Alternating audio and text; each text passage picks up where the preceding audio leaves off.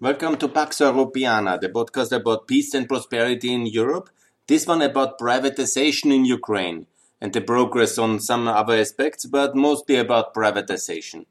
Because, you know, I'm a bit critical to some of the economic reforms in currency and taxation, yes, and the lack of progress towards a customs union, and the lack of the EU uh, to unilateralize uh, the trade with um, Ukraine and not uh, build a customs union with the EU. Yes, and that Ukraine has not joined CEFTA. Yes, this is all not good. And it could also have been a complete opening of the land market for all European investors. But you know, we cannot be maybe too ambitious. We have to also see where the amazing progress of Ukraine is happening. And here, let me focus on privatization. Because Ukraine is now courageously and correctly entering the biggest um, uh, privatization campaign of the last 20 years in Europe. To my best knowledge, after the 90s, where a lot of the Eastern European countries have reformed, and also some privatization in Kosovo, yes, in Serbia after the 2000s, yeah, there was of course uh, privatization, but by far not enough. By far not enough, that's no, no doubt. And Ukraine has never really gone through an extensive privatization process, so there's a huge backlog. And now President Zelensky and his team, they have decided to really significantly sell the public state-owned enterprises consistently and intensively towards the public, uh, towards private owners. That is very good. That must be applauded. And it's also a great opportunity. Check it out under privatization.gov.ua. Um, check it in in Google. Privatization.gov.ua for Ukraine. There's the list of the assets which will be for sale. It's quite extraordinary. And there is infrastructure on sale, land opportunities, development. There is a lot of uh, amazing uh, mining opportunities. There's also simply old factories which are brown land, but in the inner city of Kiev. There's a lot of beautiful stuff out there. There's really a great opportunity for anybody with money and investment opportunities. And it's a kind of role model because this is exactly what we should do in all over Europe. in all Europe, we need a big privatization wave like this. Ukraine is a role model in that one, and it has the courage. It leads now, and that's very good. There's uh, many state-owned energy companies as well, regional energy distributors.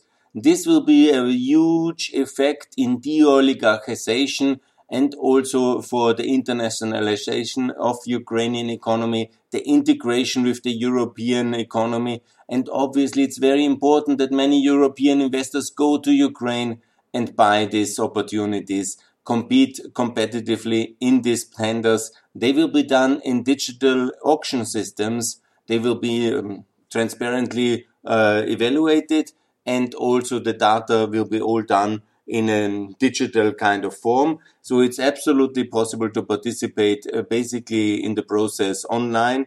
There's also this whole process. It will be very good.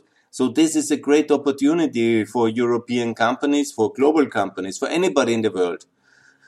Not for the Chinese and for the Russians, please, obviously, but for anybody else, please to invest in Ukraine. This is, of course, you know, the more the integration will happen, also the open issues can be solved. But here now, this is, I think, the, this is something to applaud. This is something like Ukraine is a role model in, and this is something Ukraine and everybody else should be very proud about it. I congratulate this courage. I call for all the um, public companies of Ukraine to be sold, at least at minority stake on the stock exchange, a lot of the smaller land plots directly sold off in auctions and the companies, the whole Soviet uh, legacy, sell it, sell it, sell it.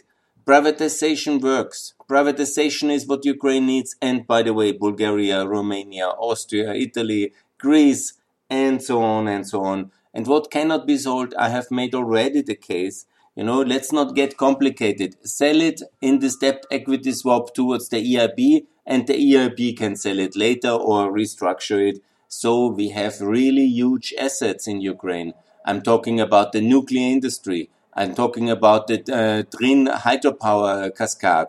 I'm talking about, uh, you know, this is a lot of uh, generation uh, potential.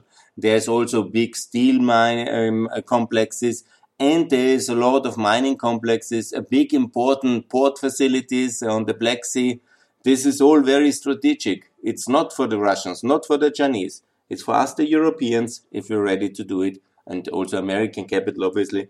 We all together should engage very strongly now into this privatization that is, uh, is uh, successful. And it's very important, I think, strategically to integrate the Ukrainian economy, the strategic infrastructure, but also the defense assets with the European industry. And if it's not possible on the free market, it's okay for me. Then sell it to the EIB and reduce the Ukrainian debt. Ukraine can defend itself then better. With less debt, it can invest more in defense. So that's basically a very good inter um, linking of uh, the um, uh, Ukrainian uh, uh, industrial sector, infrastructure sector with the European infrastructure sector. This is absolutely to be applauded.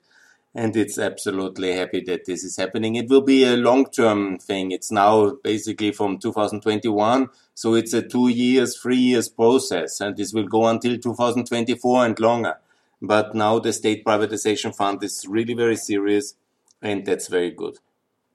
And the other thing which is also very good, and it's also remarkable compared to some of the European countries, where we see enormous weakness now in the digitalization effort and in the digital schooling, in the digitalization of the administration, in the digitalization of businesses. When you see now that Ukraine has unbelievable made a huge progress here in this sector.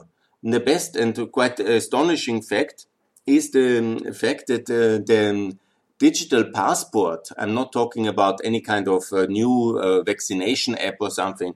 I'm talking about uh, the real passport, your passport to travel is digitalized in Ukraine and is accepted as an official document. Uh, you know, in the, the iPhone is now turned into an official document. The Ukrainian says is the only in the world and the first one where the the um, iPhone the the telephone is uh, replacing uh, the passport in the same legal value. I'm not sure if that is true, but it's kind of extraordinary. It's something remarkable. It's something quite unique, and that's very good. And also the whole progress of the digitalization when it comes also to the digitalization of the whole, you know, I've talked already about the passport, the driving license, all the documents inside, and also the ability to register. They call it e-baby in the translation. I'm not sure that is basically the best word to put it, but the whole presentation, uh, registration of a newborn child in the hospital, all digitalized, no need for the father to go anywhere. Quite a convenient thing. And so on and so on. The whole processes, they made really no huge uh, uh, progress on that one. And it's very serious. They call it Diia, that means action in Ukrainian, and it's quite a quite a progress uh, on many things. They have also this uh, very low taxation system for the digital industry, and they're really taking uh, they make a step forward. I already mentioned in some of my podcasts that Ukraine has possible the best and most advanced level of uh, progress in terms of um, in terms of uh, the digitalization of payment that's my favorite topic since well, I think since 2012. I'm talking in Albania. I remember that. Yeah, a, a digital payment as the big game changer in uh, reducing informality, in for in getting business registered, in formalizing the economy, and reducing corruption, collusion, and all these factors. Because digitalization really makes all these things so easy, and also the payment of taxation, of fines, of uh, of uh, small payments uh, by the phone. I think Ukraine is the world leader in that. Who would have thought that? Such a modern country. And it's competing and it's getting better. It's quite impressive. Also, in the old economy, Ukraine has a lot to offer. There is a lot of uh, mining opportunities in Ukraine. It's not just energy, but also lithium, titanium, nickel, cobalt, and so stuff, yeah? So that's quite interesting. There's now this presentation of the Austrian Ukrainian Forum online if you want to see that. That's quite impressive. It's on YouTube or on Facebook. You can find it easily. and that's uh, really good. So there is good things in Ukraine. It's not uh, so the it's not uh, so bad. Yeah? The digitalization, major thing. You know, they are better than Germany in that one. They are better than Austria in many things. When it comes to the business conditions, obviously for this uh, small for the IT sector, much better than Austria. Five percent taxation, you know, for IT officials. Huh? That's quite a special thing. And then you have also these huge uh, mining opportunities, and of course the privatization, and it's quite good. Yes, that's amazing. I'm very happy with this one. I'm still not happy with the other things which Ukraine unfortunately misses, and I cannot understand how complicated it is. I have said it already, you know, but in this kind of multi complex uh, Ukrainian uh, environment, what I say 10% taxation flat for everybody is actually a tax increase for some segments because they have made all this kind of many exemptions and very specific tax system, which I am not recommend because it's not question, it's quite questionable why normal employees have to pay 20% income tax. IT in individuals have only to pay 5%. I say 10% for everybody. Bulgarian system, Macedonian system, Bosnian system, much better. It's a better system, you know. It's maybe not uh, attractive for some, but we also need to uh, have a share um, burden sharing of the public costs. So 10% taxation is much better for Ukraine. It's the better, fairer and clearer system. I always wonder what's going on. And also all these opportunities would be much more lucrative, much more investment would come with 10% corporation tax, not with uh, 19.5. Yeah? And it would mean much higher growth. Ukraine has good growth numbers again for 2021 with 4%, 4.3. So there is growth. But we would need 6, 7, 8%, you know, to really double the GDP in this decade. And then this is very meaningful for the whole of Eastern Europe if Ukraine is so successful. Also, strategically, it's so important to have Ukraine more successful than Russia. So that would be really the game changer. I have talked so often already about the currency board or currency peg or of the euroization of Ukraine. But obviously, such big, bold steps in Ukraine, nobody is ready to think about it. I wonder what's going on. There is uh, these uh, wonderful role models from Bosnia to Bulgaria to Macedonia to Kosovo to Montenegro, but nobody ready to listening. I'm running with this Euro idea now since 2017 I say it clearly and also to have a back or at least a currency board. Yeah. Bring stability to the currency. It's important and also trust and know the dollar is not the currency for Ukraine. Yeah. And I understand there was a currency back in the past which failed, but it was on based on illusions. Yeah. You have to have a realistic market-based assessment. What is the worth of the trading situation with the euro? That's what is now stabilized uh, at the current uh, situation and then it is necessary to freeze it, to pack it, to have a currency board, and then to keep it until the euroization, preferable very fast, because the political signal of a euro in Ukraine is of course huge and significant and powerful to make it clear that this is Europe, to make it clear for the consumers, to make it irreversible in the European direction. That's so important. And also the question of a customs union between Ukraine and Euro and the EU. I've made it also very clear in many of the interviews now in the calls. Uh, the um, Turkish success of the last 25 years uh, is based on the EU-Turkish customs union, not on the magic of Erdogan. It's this instrument which is even better than the DCFTA, even closer integration between the EU and, um, and Turkey or you know together it can be basically the same joining CEFTA and to be closer. But what I heard again, and it was Carsten who confirmed it, that the, the issue of Kosovo is again uh, somehow hindering closer integration and Serbia seems to be so strong in Ukraine. It's unbelievable. I'm really disappointed on that one as well, because isn't it very clear that Germany and your ally Austria and um, the United States and Japan, Canada, UK, which is which which other countries are supporting Ukraine? Lithuania, Poland, they have all recognized Kosovo. It's done since 13 years. How come that Ukraine is not listening to your friends and allies in need? The one countries who were always with you, like Lithuania, have recognized Kosovo. Poland is recognized, yeah. You know, Estonia, uh, Latvia, Japan, Canada, UK. Which other countries? You maybe uh, are critical to France. I'm as well. You know, there is really some confusing uh, thinking in Ukraine on all the big issues on these beautification things like digitalization, you get it perfect.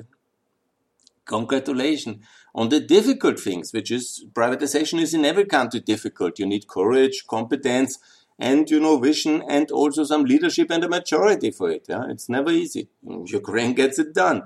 On the, I think you know who really would uh, know so much if a currency is back to the euro, if that's good or not. You know, how many people really know about currency policy? It doesn't take so much. It's a kind of technical decision done by the central bank. Yeah, you know, you might put it for the parliament. You know, that's a relatively the people as long as it doesn't sink all the time, and the people get massively poorer as uh, after 2014 so much. Yeah, then the people say, ah, that's the peg now, that's the situation. All these exchange shops in the streets will disappear with Euroization.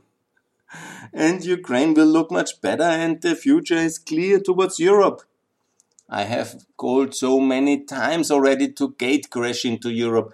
You will not get into the normal way because there is no readiness to grant you the EU potential candidate status in Paris. And so what to do? the only way to impose Ukraine on the European Union is the unilateral Euroization of Ukraine. I repeat it. You have to yourself the sovereign right to adopt the currency you want. If somebody in Frankfurt is upset, they cannot stop you in no way. They can tweet angrily, but there is enough euros in the world for you to euroize. and the Lithuanians will always be with you, and so will be also the Latvians and the Slovaks will help you. And, you know, when you ask kindly, also Kosovo will help you if it's necessary. But obviously, they should keep on focus on the Euroization of Albania and North Macedonia. That's uh, and on Bosnia. But there is enough euros uh, physically, and in the digital world, anyhow, everything is digital payment. It's basically a button in the central bank which is uh, switching towards the euro or you could at least uh, make it, and actually, to my best knowledge, when I paid with my credit card in Ukraine, it was already possible to pay in euro uh, if I'm on my choice. so, and uh, automatic systems in digital Ukraine are ready. It's just, you know, the brain, the mentality. The brain is very good. The capacity is very good. But the vision and the concept of the overall future all this patriotism to replace Russian uh, dependency. Yes, I understand, but keep it for the singing and for the hymn. It's not the currency. The currency is much better to have the euro. United, strong. No more political power intervening in the central bank. That's basically why they want to have their own currency, because manipulating is much easier when you control their own currency. Of course, it's clear. So that and the the the ten percent and then ten percent taxation is much more serious concept than what Ukraine is doing now. For most people, nineteen point five, and for the very clever, smart, and fast, uh, it's five percent. I mean, how fair is that one? Yeah, I cannot really understand that. And the customs union, obviously, it's much better than the DCFTA. Not you know replace it, but upgrade it. Turkey is now getting it as well and so should Ukraine and Moldova and Georgia fast. This can be done in one year. And then these terrible installations of the Soviet times, which were annoying me always so much, with all this military police at the EU-Ukrainian border, the only border in Europe I know where there is free level checks, not only police and customs, but also military police, yeah, at our border, us between Ukraine and the EU in Poland. It's very, disappointing and all this uh, impression that you enter the Soviet Ukraine. I was actually uh, not, yeah, I was traveling towards Soviet Ukraine back in 1990 with this train and uh, having to wait so long at the Slovakian Chop for the changing. And you know, the installations still look more or less similar. and we are now 2021. So I call this could be really better and why not get it done and do it the same like in the Balkans where you have now mostly at every border station only one common window where the citizens or the businesses they go there give the passport to the one side let's say for the albanian side and then the montenegrinian customs guy has also checked it gives it back on the next window. You drive through it's one building built by the eu beautiful. This is the way each polish ukrainian border should look. This is the way each uh, romanian ukrainian border should look. Its Moldovan, Ukrainian, and Romanian border should look just one common building where we see the unity. Obviously, there need to be checks in the future for persons and for goods, no doubt, but together, united, you know, into one building and uh, easy to pass, only one time stopping for the goods and for the people, no double border lines, no military police checking head counts in these places as they do at the moment on the Ukrainian side and all supervised obviously by this beautiful Frontex. And that would be the common vision. We do it on the Balkans, we should do it in Ukraine. And please Ukraine also join all the elements of the Balkan progress and uh, regional cooperation, especially the Regional Cooperation Council and get a grip about this situation with Kosovo. It's not the same. How many more podcasts shall I do that Kosovo and Crimea are not the same? And it's the different case. I made already one, but here somehow somebody has to start to listen back in Kiev. And that's my best regards here. That's my story for this afternoon. It's really big progress in Ukraine. But on the other hand, such easy to solve things, which many of the countries have done already. Please listen to my podcast about Bulgaria, Macedonia, Bosnia. It's so beneficial, the currency back and the 10% flat tax and Ukraine. I'm struggling to understand now since four years, almost five years. I work for that and still it's not happening and I wonder why. But nevertheless, I want to be positive on the digitalization world best? Bravo! Maybe also to roll out the BFC system? That would be really good. You know, business friendly certification in each of the municipalities. Ukraine has now a municipal competitiveness index. Yeah? Ukraine has all this success in digitalization. Why not do it the same way like BFC is doing it so successfully in digitalization of construction permits and all these wonderful things they do for Serbia, for Albania, for Bosnia? And by the way, Kosovo is not part of that, unfortunately, to my greatest regret. And so I have to say there is no reason why this shouldn't happen as well. And uh, Ukraine will be performing very well in that system and it would help you very much. And that I think would be Excellent. Yeah. So congratulations for the major progress. But Ukraine, no, it's uh, courageous on the one hand, but it's not enough on the other hand. And it's time to get it done, to get better things going faster, because you know we have no time to waste. Your people are also waiting for a better life, and we have to compete eh, for prosperity between Ukraine and Russia you have to be three times Russia uh, in terms of prosperity, three times richer than Russia in terms of prosperity. That's the way for unity and for the whole success. And also, that's the way to convince the Europeans that Ukraine should join as a full member of the EU. It's to get rich. it's a bit unfair, I know. Uh, but only rich countries will be easier accepted. Unfortunately, this is this European racism and this unwillingness to share but it needs Ukraine to be about three times richer than today in order to be really accepted uh, in the European Union. So this is the way forward. Please, Ukraine, get going, get the big things done as well. These beautiful minor things are fine, but the big things is the currency, the tax system, the customs union, and the recognition of Kosovo and the membership in Regional Cooperation Council and in CEFTA. And please, Ukraine, get it done and get it done now. Thanks a lot for listening.